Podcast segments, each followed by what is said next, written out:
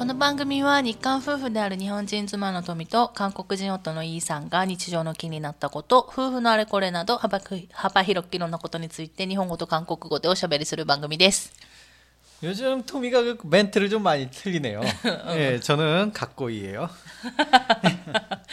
そうですか。 네. そうですか。てんてんてんだよ。 텐텐텐와 韓国でもちょんちょんちょんでしょ 점점점이죠. 反応は一緒でしょ 한노와 이슈 됐어요. うん、 네. ちょんちょんちょんとてんてんてんの。なんか 그거는 이제 그런 거지. 토미가 내가 나의 너 엄청난 멋있음에 할 말을 잃었다. はあ 그런 그런 느낌이잖아. 텐텐텐. 違うよ。ハルマルイロッタあ、そうだけど、ハルマルイロッタだけど、そのハルマルイロッタの多分意味が違うと思う。 그러니까 너무 멋있어서 할 말이 없다. 違う、多いオプタの意味で。 음, 어이없다. うん。 내가 멋있지 않음이 어이없다. 何言ってるのかな 자, 뭐 나 이거 오늘의 주제는 뭐죠? 今日の話題は、そんな自分が模したとか、もう言いまくってる旦那氏の뭐야 、旦那氏の味覚についてる話ですよ。 아 진짜로? うん。おかしいよね、味覚ね。って思わない自分で。 왜 어떤 느낌? 例えばさ、今日もさ、あのなんだろうコーラ飲んでたじゃん、でもさそうその今飲んでるコーラをさ、あのコップで飲んでるわけでしょ、うまあ、大きいやつ買ったからね、だからさそのコップがさ、あれだったじゃん。あのまだささっき飲んでた豆乳がまだ残ってる状態なのに、まだ豆乳を全部飲まずに、その上からコーラを入れたでしょ？うん、これ、かけぼなんでそうするのって話。なんでなんか別々にすればいいじゃんって話。豆乳を全部飲み終わった後にコーラを入れればいいのにしかもそのコップも洗いもせずに、うん、なんかそのなんだろう、ま、ごちゃ混ぜになるじゃん、うん。で、今回は豆乳だったけど、例えばお茶飲んでたも、うん、お茶が残ってても、コーラ入れるでしょ、うん、お茶残ってて牛乳も入れるでしょ？ね、おかしいでしょっていう話よ。で、しかも、やこのね、混ぜ混ぜ現象はね、 응, あの、飲み物だけじゃないじゃん。 사실 그래요. うん。だから前ちょっと話したんですけど、うん旦那氏が一番好きなのはご飯にうん天ジャンチゲとミョルチのおかずと、うんあの、大豆のおかずと、うんっていう何でも混ぜるやつが好きじゃん。 그렇지. だから、なんでそんな混ぜて食べるのみたいな。絶対美味しくないじゃんみたいな。 아니야, 내가 이게 어 그저께인가?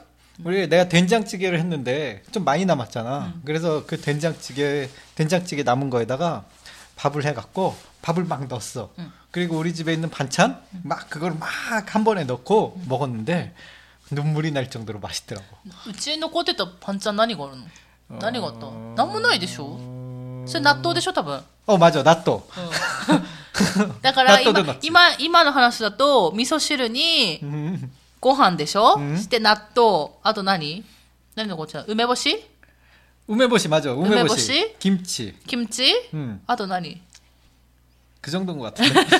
それを全部入れてうん、混ぜた、混ぜて食べたってことでしょ、うん別々じゃなくて。 어, だから、なんで絶対これまずいパターンじゃん。 맛있었다고. だから味覚がおかしいじゃないっていう話してんじゃん。 그게 뭐가 이상합니까? おかしいでしょ だって変な味になるじゃん。混ぜたら、他のもうんうんうんうんの。だってさ、あの、ま、味とか、わかん、私もそこまで味詳しいわけじゃないけど、うんやっぱ味と味こあ、合う味と合わない味ってあるわけじゃん。うんこれとこれ混ぜたら絶対合わないだろうとか、これとこれ混ぜたら合うだろうとか、でもそういうこと考えないじゃん。 일단은 생각 안 해요. うん。 섞을 때는 생각 안 해요. 섞고 나서 아 이거는 좀 실패한 거다라는 그런 느낌은 받아. うん。 えあ、そうなの 그러니까 여기에 이거를 섞은 거는 실패한 거다라는 그런 반찬들은 가끔 있어. うん。でもさ、じゃあそれを失敗、あ、これちょっと合わないなと思ってもさ、うん大体その日、その日にはもう忘れるじゃん、そのはそのことは。 일단 넣고 보지. だから、だから忘れて、次の日も同じようにするでしょ 보통은 그렇죠. 에이, 大 뭐 丈夫 언제 뭐 나는 솔직히 그게 뭐 이렇게 마시던 컵에 계속 넣는 거는 설거지 내가 하잖아. 음. 설거지가 귀찮아서 그러는 거고. 근데 でもさ、おっぱがそれこじしないってなっても多分同じようにするでしょ 어 아마 그럴 거야. だから、それこじ문제가 아니야, 이거는. 나는 하루에 그 네 컵 하나면 되니까. だから違う違う違う。例えば、いくら、その、同じ違うコップ使ってもいいですよっていう状況。うん例えば、おっぱがそれこじもしないし、 別になんかその、うなんか動かずに、うんそこにずっとコップが横に並んでたとしても、多分、うん旦那氏はずっと同じコップしか使わないと思う、私は。 아, 尊極さん。 나는- おっぱの、 성격까지? えーなんか、おっぱの、なんだろう、旦那氏のうん性格と、うんあと今のこうスタイル見てるとそんな気がする。 내, 내 성격은 굉장히 멋있죠. はい、 음. まあはい。 그렇죠. 뭐 어쨌든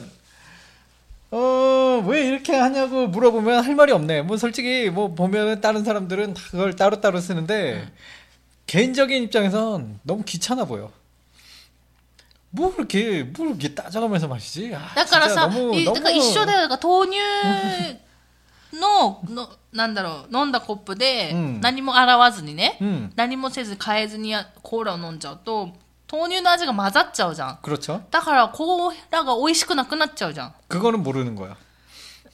いや、 장담할 수 있어? いや、いや、だからどう考えても美味しくないから。 아니야. だからそこを、うんだから自分がね、それは好みだよって言うんならわかるよ。 아, でも 호놈이다요? 旦那違うでしょ違うでしょ旦那氏の場合はさ、け何も考えてないじゃん。 야, 내가 뭐 나를 아메바 같은 사람으로 지금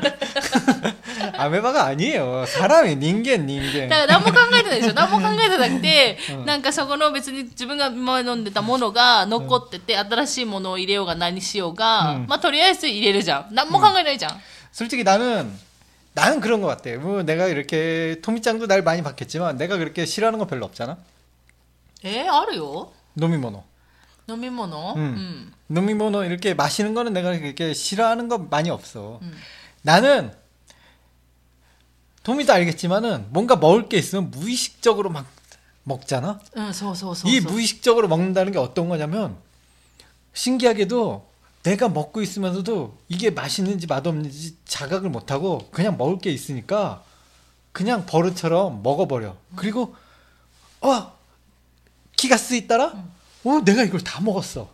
그냥 이런 패턴이야. 이게 무슨 말이냐면 나는 그냥 마시는 행위 자체를 즐기는 거지. 그 맛을 즐기는 건 아니야. うーん。 오케이? 나는 그런 사람. だから味覚がおかしいんでしょ 아, 또 결론이 또 그렇게 되나요? 잠깐만요. 잠깐만요. 번복하겠어요. 내 말을 번복해도 됩니까? 나는 결코 그렇게 이상한 사람이 아니에요. 일단은 나는 굉장히 정상적인 사람이고요. 아, 이 실험을 하는 건 좋아하죠. 세상에 도전을 한다는 건 정말 아름답다고 생각해요.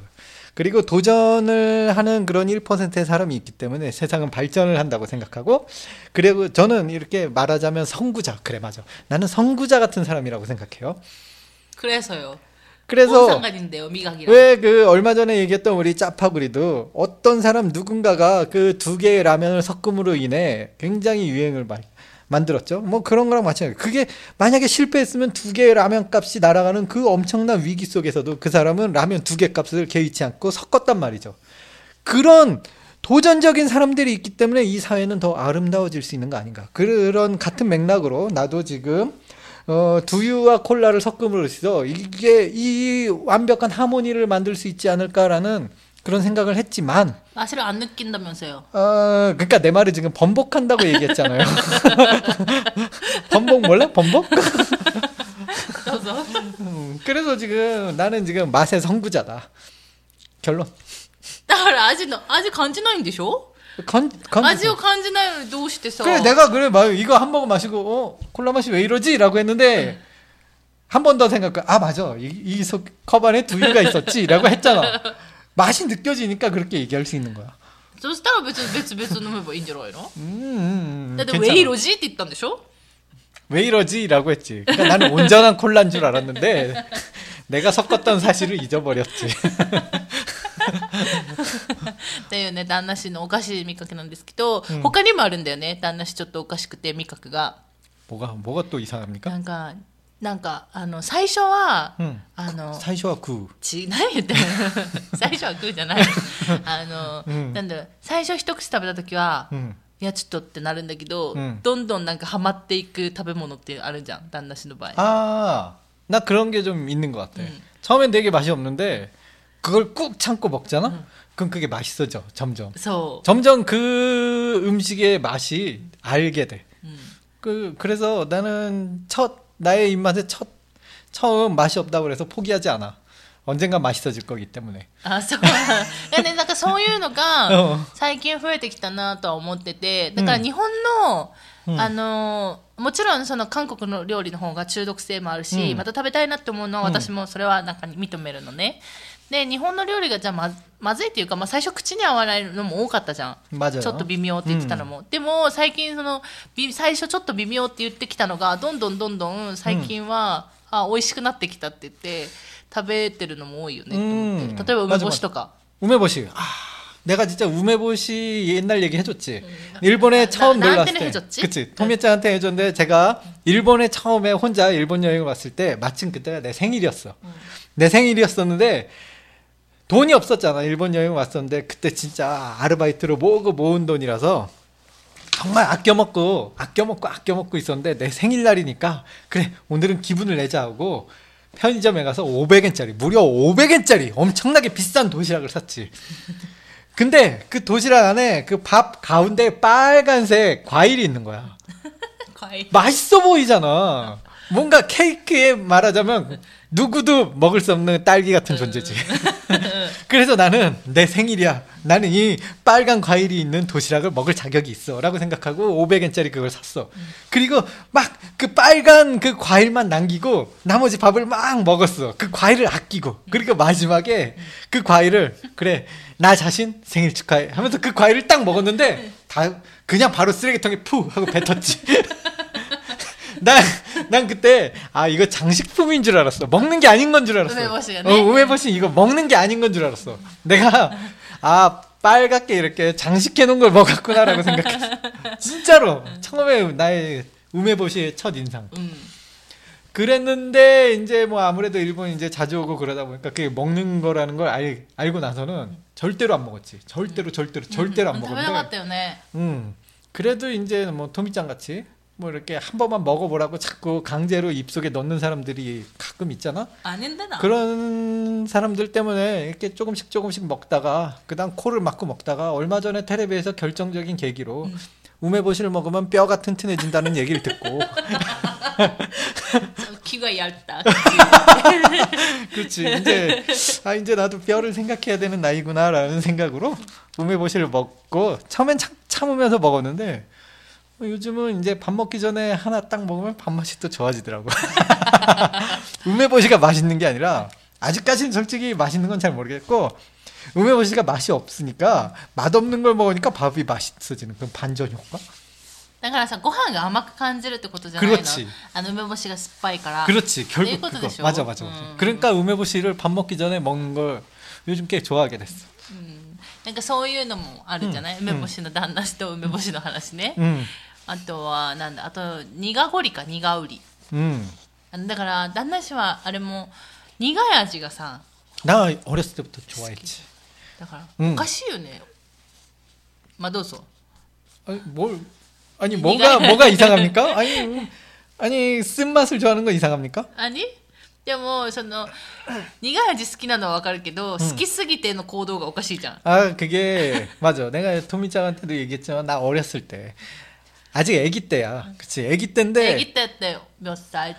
한창 그 너무 어렸을 때는 알약을 주면 목에 걸리잖아. 음. 그러니까 알약을 안 주고 어렸을 땐 가루약을 많이 음, 먹었어. 음, 음. 그나 어렸을 때는 알약보단 가루약이 훨씬 많았거든. 그리고 약국에 가면은 가루약을 많이 줬어. 병원 가도 가루약. 알약은 별로 없었던 시절이 있었어. 나 어렸을 때는. 그러면은 어머니가 그 스푼에 물을 물을 물을 좀 스푼 음. 수저 음. 숟가락에다가 물을 물을 담고 가루약을 슉 뿌려갖고 새끼 손가락을 그걸 섞어. 음. 그 다음에 이렇게 스푼 한, 한 숟가락을 이렇게 먹여줬거든? 음. 그러면 가루약이 되게 쓰잖아. 음. 난 그게 그렇게 맛있었다. 나는 가루약이, 난 약 먹는 걸 참 좋아했어. 이게 쓴맛을, 어렸을 때부터 쓴맛을 좋아하다 보니까 이게 가루약 괜히 아무 일 없는데 어머니 없, 있나 없나 이렇게 살펴보고 危ない 뭐 가루약, 危ない 가루약 危ない 꺼내, 가루약 꺼내서 이렇게 한 입 털어놓고. 危ない、 가루 이상하게 쓴맛을 좋아했어. 특히 가루약 같은 거 참 좋아했어. だからだからきっとだからさハニャクとか好きだよね、 음, 니가 야츠가 네. 음 그런 거 참 좋아하는 편이야. 음. 지금도 괜찮아. 근데 써 확실히 써서 이게 맛있는 게 아니야. 쓴데 계속 이걸 쓴, 쓴 거를 계속 입에 입에 넣고 음, 음 이렇게 씹다 보면 씹어야 돼 또. 어. 음, 음 이렇게 아 계속 이 조금 길게 이렇게 느끼다 보면은 어. 그 쓴맛 특유의 그 멋진 음, 음, 음 이게 말로 설명하기 힘든데 중독적인 맛이 나와. えー、そう感じなだからさやっぱりちっちゃい頃からさ、うん味覚がおかしいんだよねきっと 음, 또 그게, 아- 없나요? 그게 아니라 내가 지금 얘기했잖아. 나는 맛의 선구자다. いいえじゃあそれでオッパがソングジャって言うんだったら、うん先駆者って言うんだったらね、うんもうあれでしょ先を行き過ぎてる先駆者でしょ 아, 내가 시대를 너무 잘못하고 태어났다라는 어, 거네. 써, 써, 써. 나는 몇 년도에 태어났으면 좋았다고 생각하세요? いやもうあれじゃない、 음. もう1000年とか2000年先ぐらいじゃない 그렇게 멀리? 너무 멀리 갔는데? 뭐, 근데 확실히 내가 이렇게 다른 사람들은 だってさ大体同じような話聞かない 뭐 私と同じような反応しないみんな 어, 좀 그런 편이야. 근데 먹는 걸 보면은 왜 그치 나랑 같이 이제 직장 생활하던 친구 친구가 이제 회사에서 밥이 나오면은 다들 이렇게 다 같이 모여 우리 같은 팀 사람들이 다 같이 모여서 그날 밥이 맛이 없잖아. 아, 안 되겠어. 오늘은 라면 먹어. 그래서 라면을 먹는 사람 라면을 많이 먹거든. 근데 나는 밥이 너무 맛있는 거야. 히터하게 돼서. 어. 아니 왜 맛이 없다 그러지? 이게 이렇게 맛있는데 그러면서 뭐 친구한테 막 야, 오늘도 밥이 너무 맛있어 하면서 먹네. 나는 되게 맛있어. 나는 그 밥이 맛이 맛없어 본 적이 별로 없었어 항상.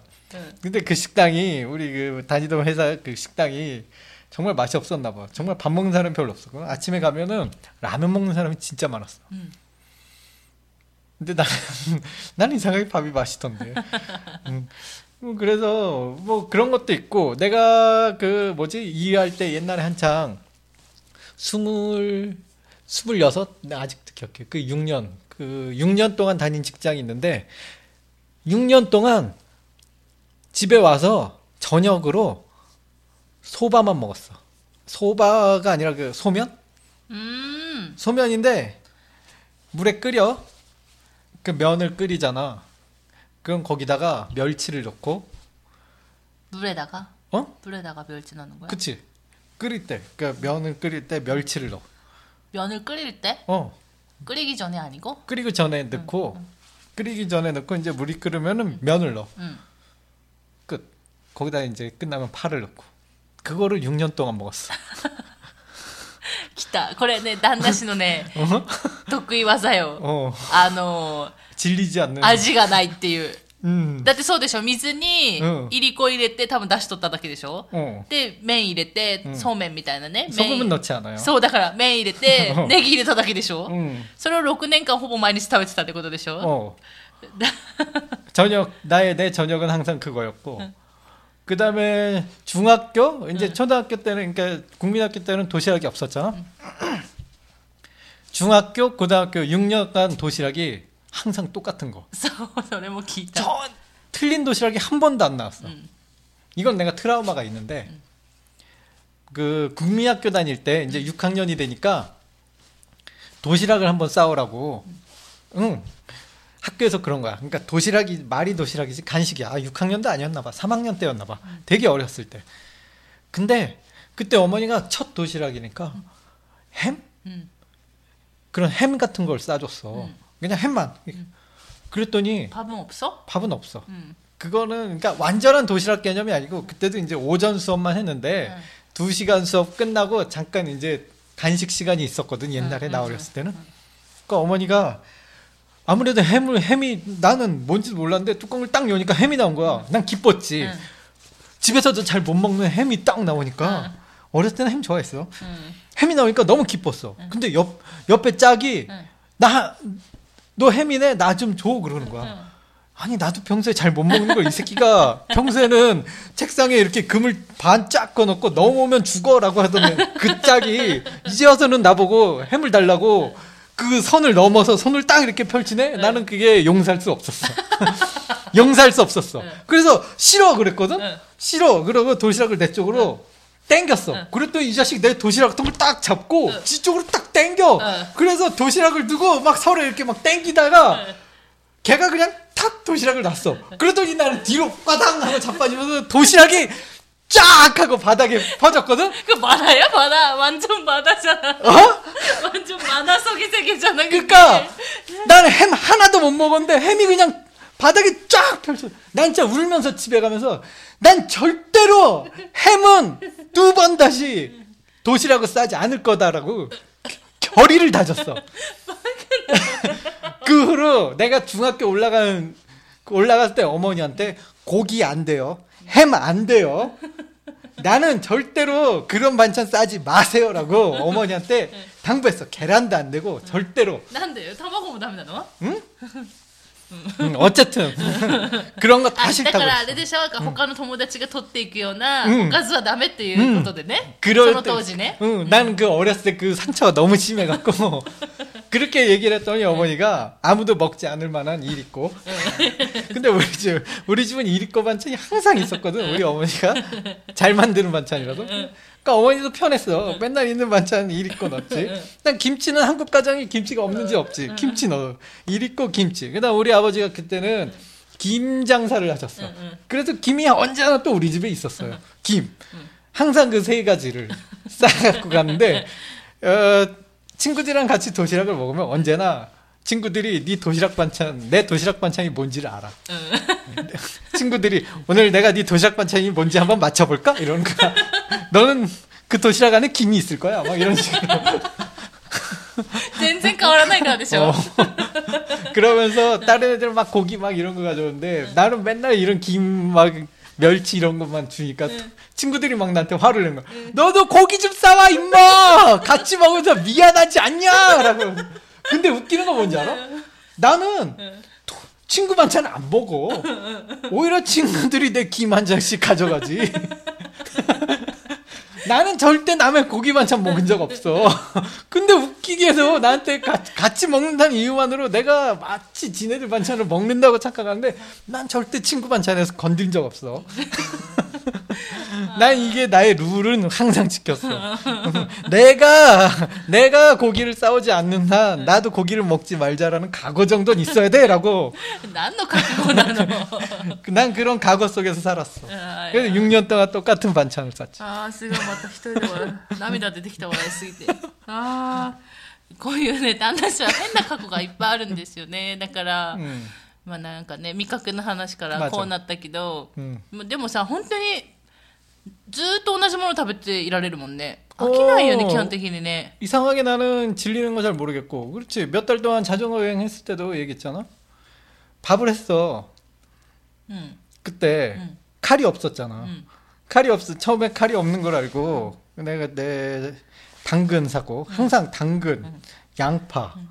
그다음에 또 뭐 감자 요 세 개만 딱 사갖고 다녔거든. 조미료 하나도 없어. 네, 아또 고한 되죠. 응. 그럼 쌀에다가 이제 쌀밥을 이렇게 하는데 당근을 입을 꽉 씹어갖고 대. 응. 안에다가 넣고. 칼이 없잖아. 그래갖고 밥통에다가 그렇게 해갖고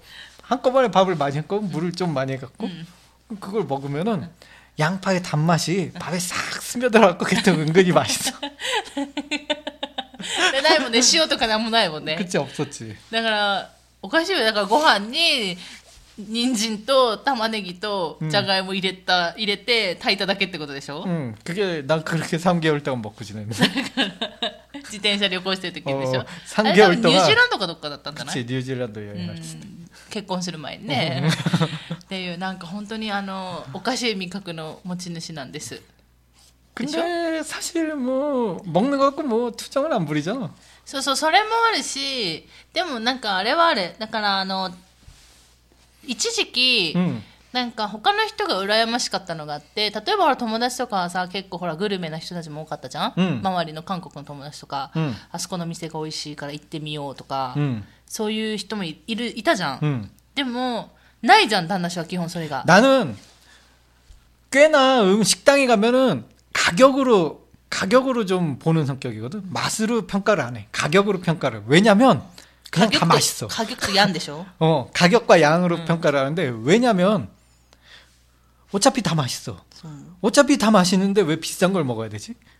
이것도 맛있고 저것도 맛있는 똑같은 맛있는 건데 왜 어떤 거는 쓸데없이 비싸지? 난 이런 이런 개념이 있어서 난 비싼 거 싫어해. そうだからそれでなんか他の人が羨ましかったのが例えばほら付き合った彼氏とかがさグルメだったら、ああそこの店美味しいから行こうとか、うんこう言ってくれるじゃない、うんでも旦那さんと基本それがないじゃん、 있을 수 없지. うん、だから今のねでもそんなの知らないから、で私もでも私も私でそこまでグルメじゃないのね だからなんか2人してなんかそういうところないし、うんで行ったは行ったでおっぱが文句言う時もあるしなんかコスパが悪いとか言ってああ味じゃなくてねコスパが悪いっていう言葉がいっぱいなんか 맞아요. 가성비 나빠 그런 식으로 얘기하니까 또 소코니야 이케나이 시 뭔가 새로운 음식점 가려고 하면 좀 뭔가 오빠 오빠가 맞다 난나 씨가 뭔가 맞다 私に文句言うんじゃないかって思うし 어. 그러니까 そういうのはあったよねだから 그랬습니까? 음. 아이고. だから今もさ日本に住んでるけど大体同じとこしか行かないじゃんも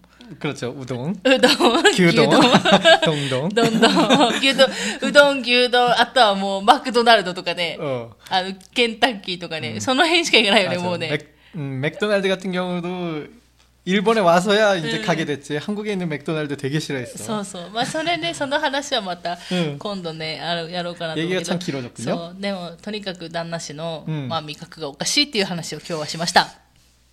오까시크 나인데스요. 自分でおかしいと思わないでも。 그렇게 생각해 본 적이 없어. 난 굉장히 축복받은 입맛, 음, 그런 미각을 갖고 있다고 생각하고 말했지만 나는 미각의 그 선구자가 아닐까. 맛의 선구자? 그리고 맛의 탐구자,